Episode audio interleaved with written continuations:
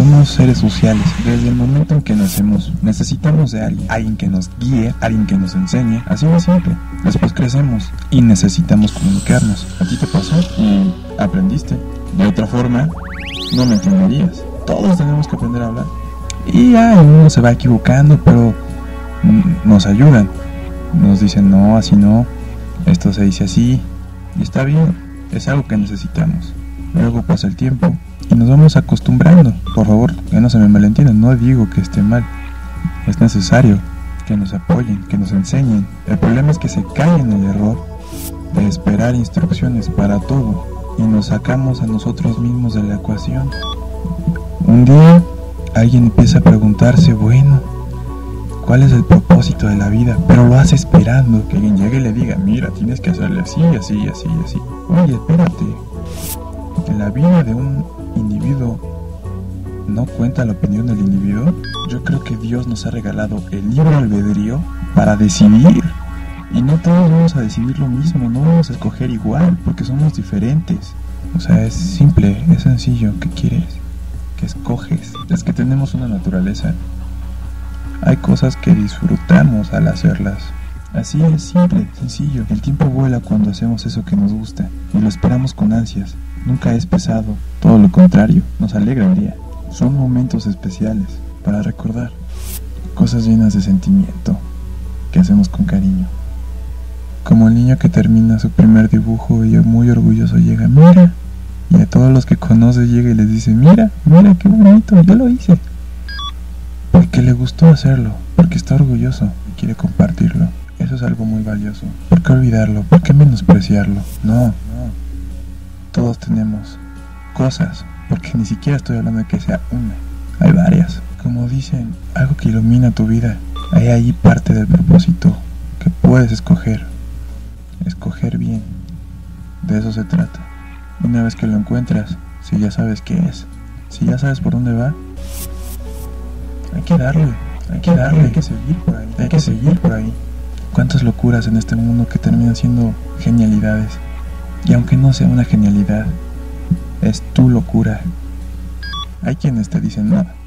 Y están los que te entienden, los que comparten ese sueño. Quien te respeta sin entenderte, ese es tu amigo. Pero quien te entiende sin conocerte, ese es un hermano. Tienes un brazo de donde agarrar. Cuando tienes a alguien así, puedes continuar. Y lo único que te va a tener es el cuerpo cuando ya no aguante. No te rindas, no te detengas, no tengas miedo. Hay alguien ahí. Hay, hay más gente afuera. Hay que aprender a escuchar. Atrás de cada canción, de cada poema, hay experiencias. Hay alguien sintiendo, alguien viviendo. Ahí está lo importante. Ahí está la parte que se comunica sin palabras. Así es como conoces algo, viendo de dónde viene, viendo hasta dónde te puede llevar, hasta dónde te puede llevar. Porque tú también lo sientes. Y no es nada más con la música, ¿eh? es con la poesía, es con, con el cine, es con, con todo. Esta canción es de Mago de Oz. Se llama Hasta que el cuerpo aguante.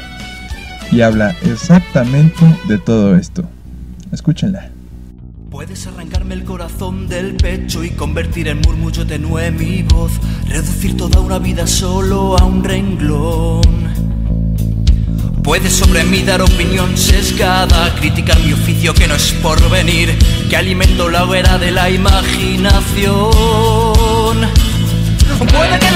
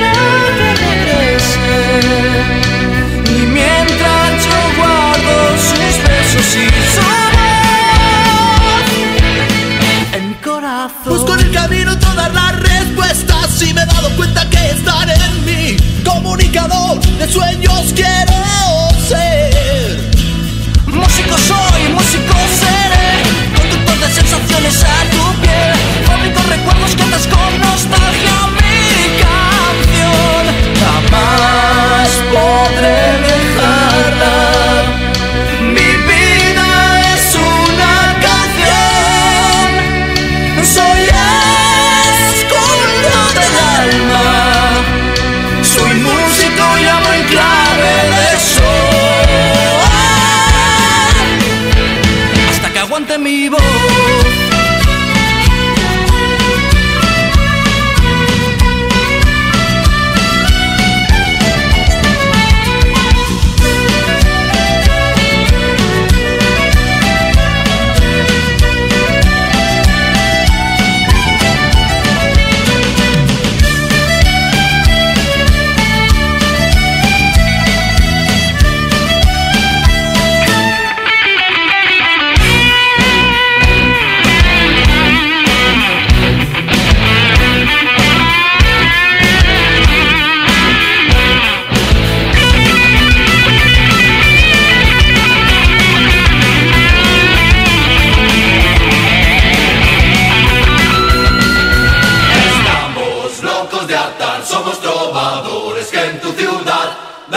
Pinceladas de color a tu gris realidad.